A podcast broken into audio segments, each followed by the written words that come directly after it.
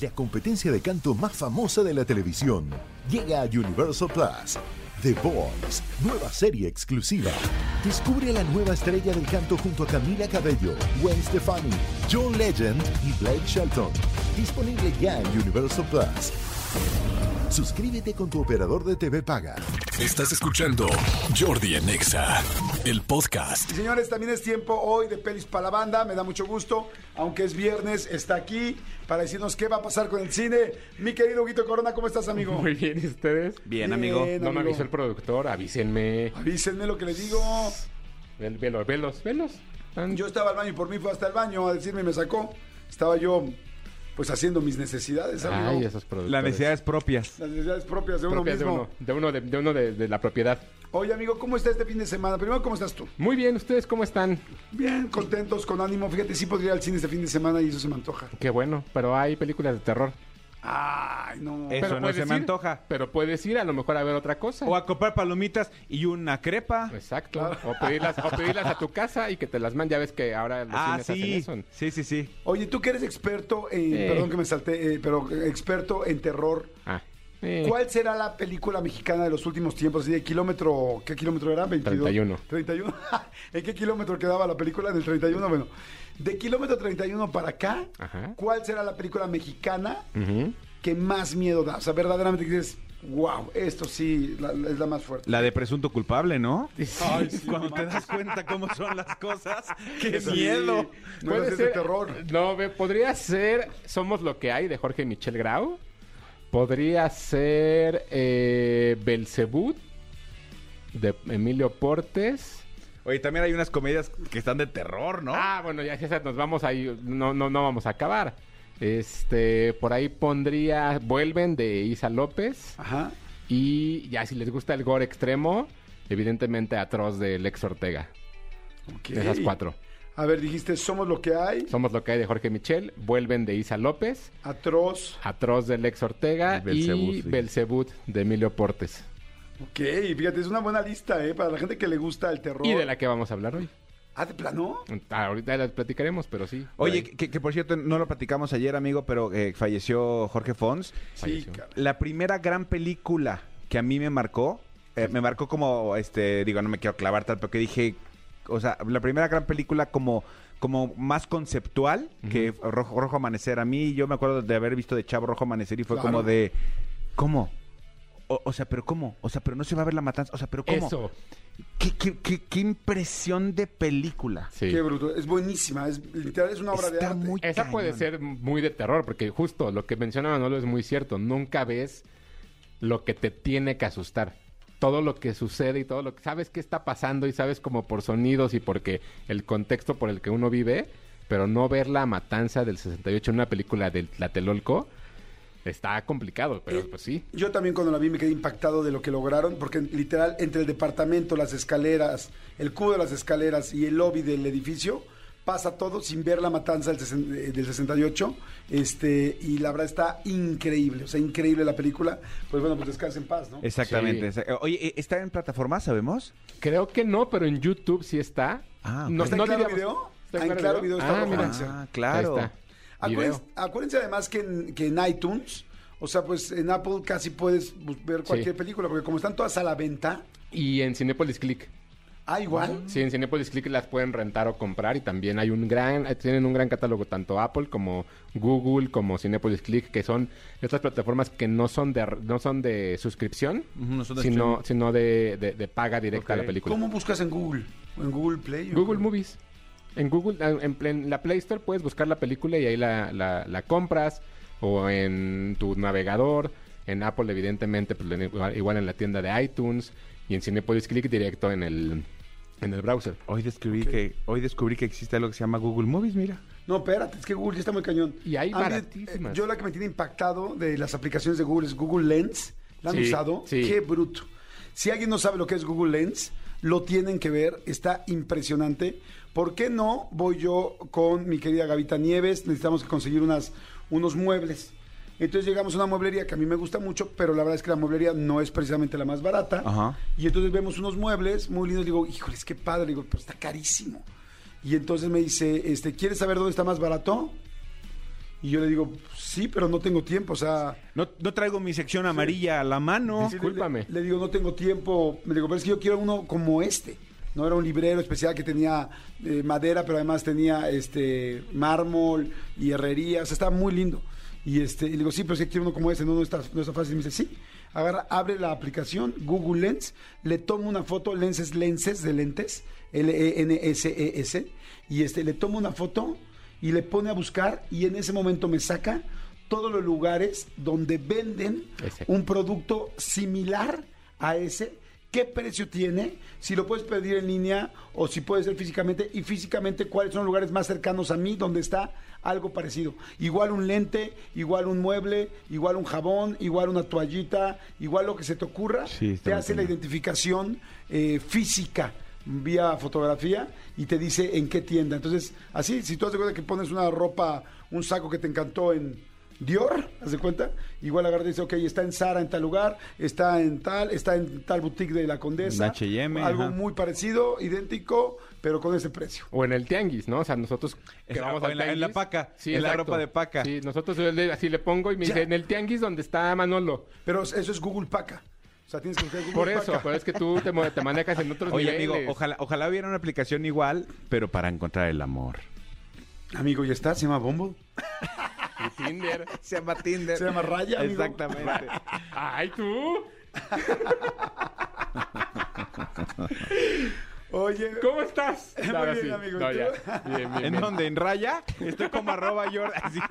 no estoy, fíjate. ¿No? Nunca he estado en una aplicación. Pero en Raya es como de famosillos, ¿no? Es como Sí. de gente importante. En Raya, en Raya me, en Raya fíjate que sí me mandaron una solicitud para estar. Ay, Te lo juro, pero no, no estuve. Está bien. Pues sabes qué, qué bueno, porque te hubieras pasado de la raya. Exacto, siento que ya hubiera sido demasiado. Muchísimo. Si así. No, Si así estás viendo. no, no, no, para nada. No, no, nu- nunca he estado en una aplicación de. ¿Tú sí? Yo sí, como por dos semanas y me aburrí. ¿Sí? ¿Tú, amigo? Nunca. Y lo diría, ¿eh? Pero no, nunca. Eh, esto- estamos, alguien de la producción, no voy a decir quién, tiene y, me enseña y es muy divertido. O sea, para él, que es soltero, evidentemente. Deberíamos de traer un experto de este que se maneje muy bien en todas las apps de ligue. O sea, en Tinder, en Bumble, en Raya, tal, y que sepa, porque yo conozco amigos, no sé si quieran platicar aquí en el radio, pero conozco amigos que están cañones porque voy a tal ciudad y abro nada más rango de tal ciudad. Y no sé si también se puede abrir rango de la gente de otro país, que sea otra nacionalidad, para que no te vean los de tu país. O sea, ya está muy cañón. O sea, puede hacer. No, yo fui a Rusia y abrí mi Tinder en Rusia y lo puse a tantos kilómetros alrededor y todo solamente gente. Y yo, pero. Este, digo, no sé, porque hay gente que no se puede poner en Tinder y aún así se pone, ¿no? Y oye, ¿no te preocupa que te vean tal? No, porque le pongo la parte territorial y no sé qué, y casi casi paralelos. Pongo filtros. Coordenadas. Y yo, ¿saben qué? Vamos a buscar un experto de Tinder. eh, bueno, si hay alguno que nos mande ahorita un WhatsApp al 5584 11 14 07, alguien que lo pueda explicar bien, bien, bien y todos los beneficios para aquellos que se quieren esconder y para aquellos que les surge más bien orearse. O Que- experta. Exacto, o experta. Órale, va. Claro, sí, por supuesto. Sí, a ver, experto en Tinder no quiere decir, en aplicaciones no quiere decir que, que tú seas este Don Chaquetín y andes toda la vida pegado en las aplicaciones. No, no, no. Como dice Jordi, alguien que sepa eh, trucos, hacks para, para navegar mejor, más eficiente. Exactamente. Sí. Ah, está bueno. Está bueno. A ver, amigo, entonces, ¿cuántas películas vamos a platicar hoy? Vamos a platicar de cuatro, de cuatro cosas que, que estrenan este fin de semana, no necesariamente películas. Sin embargo, traemos una de cada plataforma y una en cines. Entonces tú dime por cuál quieres que empecemos.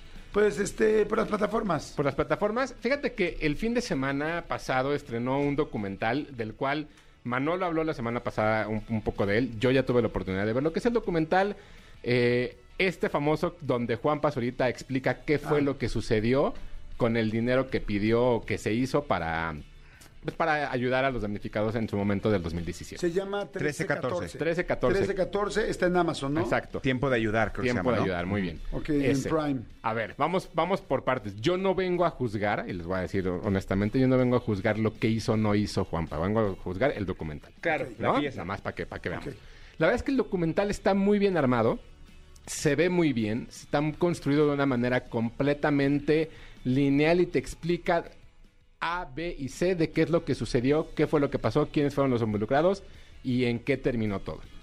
Yo sí creo que hacer un documental para explicar algo donde ayudaste a alguien es como justificar el hecho de que estás haciendo algo bueno.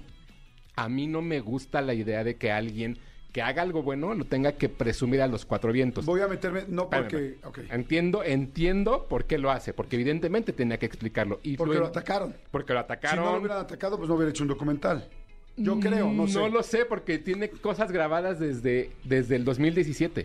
Pero porque es creador de contenidos. Él está Ajá. grabándolo para su canal eso, de YouTube. Eso Sí. es lo que yo entiendo, Sí, sí, sí. claro. Entonces, ahora, sí Aguas, creo... ¿eh? Porque aquí tienes a dos Juan Palovers, ¿eh? Está bien. Y aquí, tienes, y aquí- y aquí tienes a alguien, y aquí tienes a alguien que no lo soporta. Por eso no estoy hablando de él. Estoy hablando del documental. Creo que es bien interesante cómo de pronto él mismo, o el director, ¿no? En este caso, pone a las tres personas que lo atacaron directamente. Y a mí si me pones, por ejemplo, a, a uno de estos, de estos personajes que hablan de, de- de la prensa y de los chismes en Rosa, no quiero decir nada porque no me quiero meter en problemas, este, lo odio. Evidentemente, y, y su justificación de por qué ataca a Juanpa me parece la cosa más Banal. tonta en el mundo. Sí. ¿Cómo un señor de 67 años se va a poner a atacar a un morro de 22? Pues porque nomás está haciendo algo bueno. Creo que esa es la... Pero además porque escuchó. Ah, Porque escuchó. Porque no lo Ni tiene. siquiera es porque tenga No. los No, pelos en la mano. no, no, no. Entonces creo que lo que hace muy bien en, en el documental es explicar qué fue lo que sucedió. Ahora, sobre mi punto de vista, sí creo que el documental no aporta nada. O sea, es un documental que está hecho para justificar y para lavarse las manos de muchos errores de alguien que empezó a jugar a hacer cosas buenas con dinero no propio y que terminó metiendo dinero propio, porque al final se dio cuenta que se había equivocado. Entonces a mí me parece que el documental no aporta nada, no siento que sea una pieza informativa para el público, sin embargo creo que está, está muy bien construido, está muy bien hecho, yo me aburrí muchísimo, corona y media. Ok, córneme. Yo lo voy a ver este fin de semana, yo tengo muchas ganas de verlo. Entiendo muy bien por qué lo hizo, porque sí se me hace que hacer una labor como la que hizo Juan Pazurita, de levantar tanto dinero para poder ayudar y hacer casas para los damnificados, y luego lo atacaron tan fuerte. Entiendo que tenía que hacer algo así. Yo creo que yo hubiera hecho lo mismo, este, pero pues entiendo tu, apreciación y lo voy a ver este fin de semana y vamos a ver. ¿Tú qué piensas? ¿Tú ya lo viste? Sí, yo ya lo vi. A mí, a mí eh, se me hizo claro, o sea, claro en qué sentido, como dice Hugo, está hecho lineal, ABC. Juanpa es un dude que lleva mucho tiempo eh, haciendo contenidos. No quiero decir que hacer eh, un contenido en un canal de YouTube sea lo mismo que hacer un documental, Mm, en ajá. absoluto. Pero Juanpa es muy claro en su, en su conversación. Hay una, hay una herramienta que utilizaron que me gustó mucho y creo que ayuda mucho, que es este tema de las llamadas telefónicas, de, de cómo lo resolvieron. A mí me gustó mucho. No, no spoileo, pe- pero ahí como que ayuda mucho. Yo creo que a este que a este a esta persona, bueno, lo voy a- yo, yo sí lo voy a decir, a, a Gustavo Adolfo Infante, que- porque además no estoy spoileando nada porque viene en el tráiler, a Gustavo Adolfo Infante, que, ese, que fue el, el- el que ellos abanderaron como el principal detractor de todo lo que estaba sucediendo con Juan Pazurita, creo que le dan demasiado peso en el documental. Y se lo dije yo el día que, este- que fui al screening a la gente con la que platiqué. Pero creo que le da demasiado peso y desafortunadamente lleva una serie de sucesos actualmente, eh, recientemente, perdón, Gustavo Adolfo Infante, que no le ayudan mucho. Y entonces, en general, en el screening sucedía y, yo decía, uy, él, él otra vez, y la gente en general en el screening era él otra vez porque el porte y, el po- y la pose... No lo conozco al señor, pero la manera en que él maneja, yo soy, yo soy, y no sé qué, soy, Yo soy es el que no, experto es de- que no eres. Yo soy el experto de 40 años y va a venir un chamaco a explicarme es como de, pues, o sea, que, que critiques a la gente no te hace experto en nada. Exactamente. Y entonces sí creo que le dan demasiado peso a eso. A mí me gustó. Sí creo también que, que yo lo había hecho un poquito más cortito, quitándole este- esta tanto peso de, lo, de la prensa. Pero sí, claro, nosotros conocemos este lado de la historia y yo dije, ah, ahí fue donde de- ah, ya entendí cómo está este tema, ya vi cómo se involucró Eugenio Derbez, ya vi Ujú. cómo se involucró Pambo, que Pambo, yo decía, cuando presentó Pambo el documental, dije, Pambo, ¿qué? Cuando empieza a salir incluso. Exacto, es como porque ya entendí por qué se, por qué se, se involucró de esta manera y ya, ya supe en lo que no me debo de meter, porque como dice Hugo, acabas, además de raspado, este, poniendo un chorro de lana propia, ¿no? Pero, pero a mí, a mí me, a mí me entretuvo está rápido. O sea, está rápido me refiero, no son tres horas y media de Ah, documental. Está rápido y te lo echas en una tarde, amigo. Yo lo quiero, yo lo quiero Sí, ver sí, este fin de semana. 13, 14 en Amazon Prime. Perfecto. Ahí ¿Qué está. otro? Eh, en Disney Plus estrenó una serie de Star Wars protagonizada por Diego Luna que se llama Andor, que es el protagonista de la, de la película de Rogue One que se hizo hace unos años. Lo que hacen es rescatar el personaje que tenía Diego y armar una serie que hasta donde entiendo va a ser una serie de más de 12 episodios, eh, cada uno de media hora, donde de verdad lo que se ve no es el mundo de Star Wars, no es el mundo de los Skywalker, es lo que sucede paralelamente sin que sean mencionados ellos y lo hace más interesante. Creo que eso es lo que está bien padre, que no, no se meten en, en los cánones de, de- de los Skywalker, sino que hacen su propia historia. Número uno, la fotografía está hermosa. O sea, qué bonito. La, la primera secuencia la veo más como Blade Runner que como Star Wars. Ok. Número dos, qué bien está Diego Luna.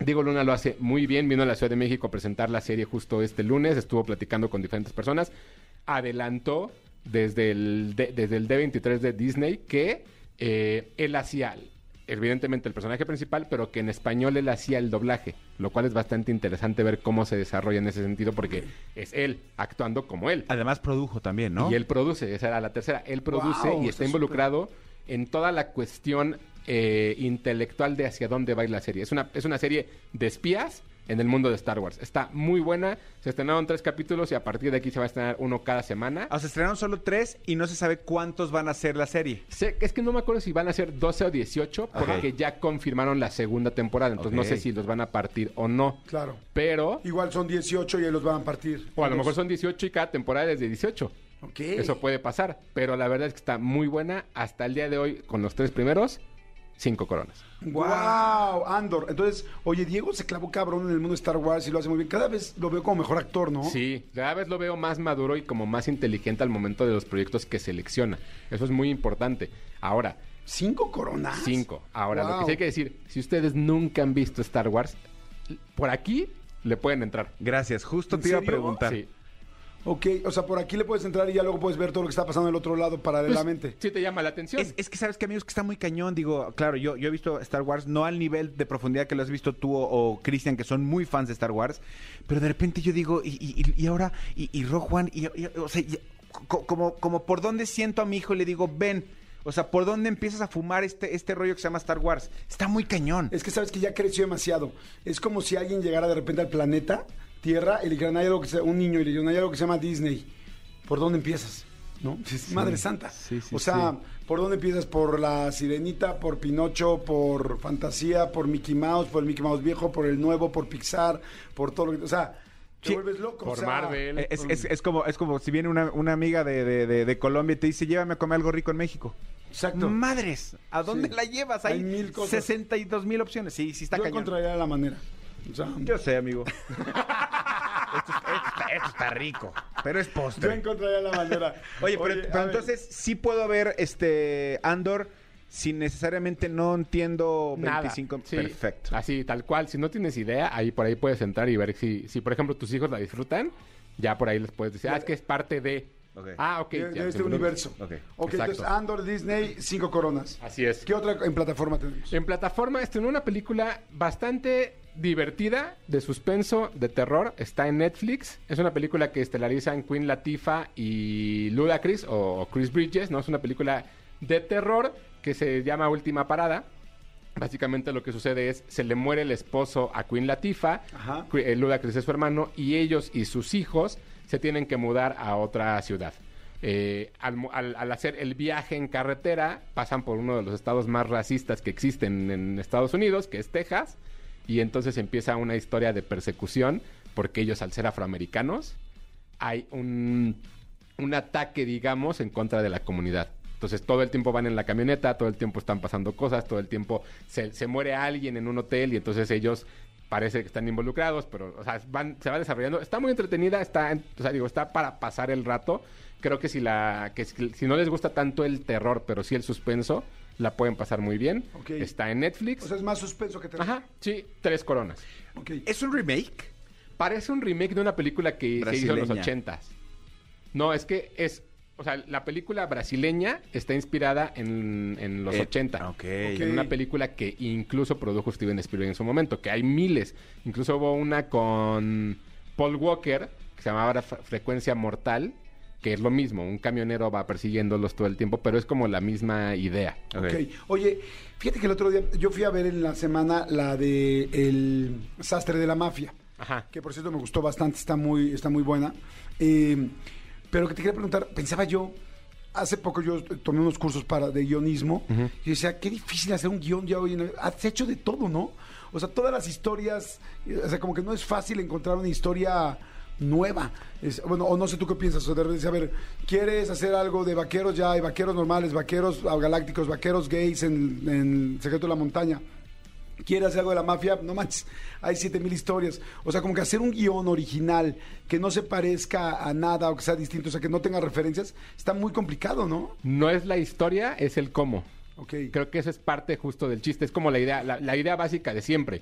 Eh, este, este niño que nace en una familia, que de pronto es puesto en una cuna, que de pronto lo ponen en un río y llega a otro lado, bueno, pues sí es Jesús, ¿no? O Moisés en este caso, pues también es Superman. Entonces hay como ver la manera y la Claro. forma en la que lo desarrollas. La, la- la historia de traición de siempre, pues el padrino, la historia de traición de siempre de la mafia, buenos muchachos, casinos. Hay muchas formas y muchas cosas de cómo contar la misma historia, pero cómo darle la vuelta. ¿Cada vez estará más difícil o no? Yo creo que más bien es cada vez es más complicado por la cantidad de proyectos que hay ahora afuera. O sea, el día de hoy se hacen mucho más proyectos que en cualquier momento en la historia del, del- del cine y de la televisión, Sí, por la cantidad de plataformas que hay. por la cantidad de plataformas. Y entonces es más complicado llegarle a la gente y que tu mensaje le llegue a la gente correcta. Sí, y ver algo diferente. ¿Te, te acuerdas que te dije de la película de El Hilo Rojo? Ajá. Ya ¿Ya la la, vi. viste? Yo no, todavía no. La vi el fin de semana, me gustó mucho. Este, no, no me parece la mejor película que he visto de, pues porque es un drama romántico muy interesante, pero me encantó. O sea, yo le daría unos tres rosados y medio. Pero está muy bueno. Tres rosones. Tres rosones. Le da Exacto, tres rosones y medio. exacto, exacto. Pero, por ejemplo, fíjense, en las, plata- en las comedias románticas siempre hay un momento donde se tiene que conocer la pareja. Y normalmente el conocimiento de la pareja es, se tira el café uno a otro. Se, uno se cae y el otro lo recoge. Este, y ya luego se lo sigue recogiendo, ¿no? Este, siempre son los encuentros así. Entonces, como que son muy típicos, muy típicos, muy típicos las personas que se. Siempre tienen que encontrarse dos personas. En un bar se encuentran, jugando se encuentran, enojados se encuentran. Son los típicos. Y por ejemplo, en este hilo rojo me encantó. Están en un aeropuerto, pero ahí sí dije, esto es algo distinto. Y eso me encantó desde ahí. Además que la mujer es no guapa. Te vas a morir, amigo, cuando veas la película. Ok. Tú también. Vean el hilo rojo, la encontré en ¿qué? En Star Plus. Está en Star Plus. Es argentina y no es, no es vieja, tendrá como unos 10 años, creo, 8 años. Del, del 16. Ajá, está muy buena. Y entonces este- esta mujer me volvió loquito. Porque además te enamoras de los dos personajes. Pero fíjate qué padre, cómo se conocen.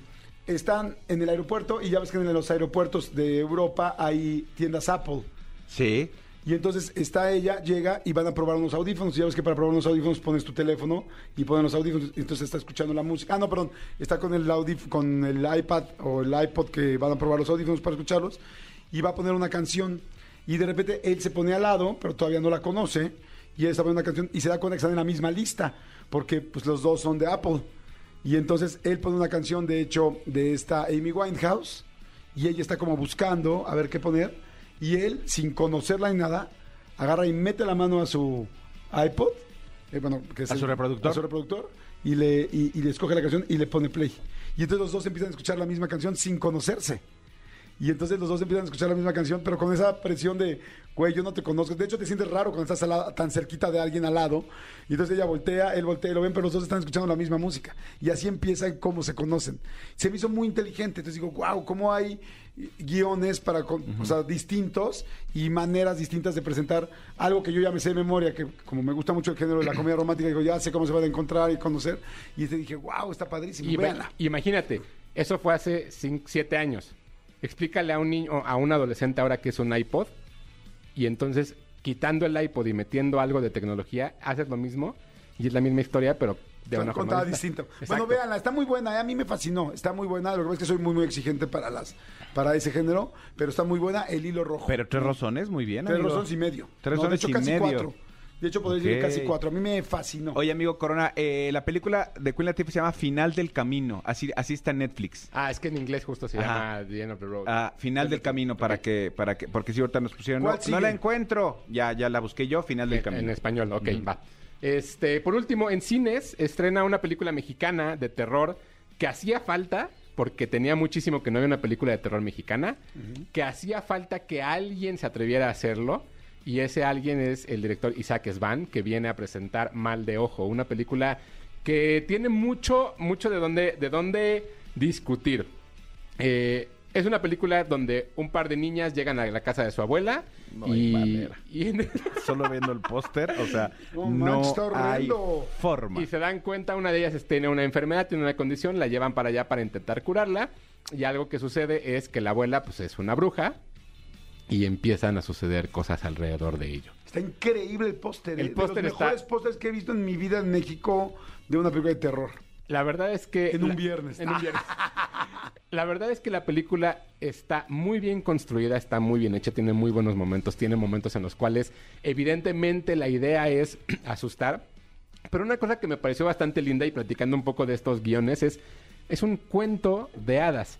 Si uno ve la historia, es un cuento de hadas en el cual el, bien evidentemente va a triunfar sobre el mal de alguna forma, o eso creemos durante toda la película, eh, donde todo lo que está sucediendo tiene que ver con las leyendas mexicanas o con lo que sucede en México, lo cual puede conectar muy bien. Y una de las cosas que, me- que, que- que le aplaudo a Isaac en, este, en esta ocasión es, hay muchas cosas que vemos en la película que no habíamos visto en México. Eso creo que es bastante interesante. Ahora, a mí en lo particular, y ese es un problema mío, mío, mío, mío, es que yo veo mucho cine de terror, entonces cada una de las cosas se las iba adivinando.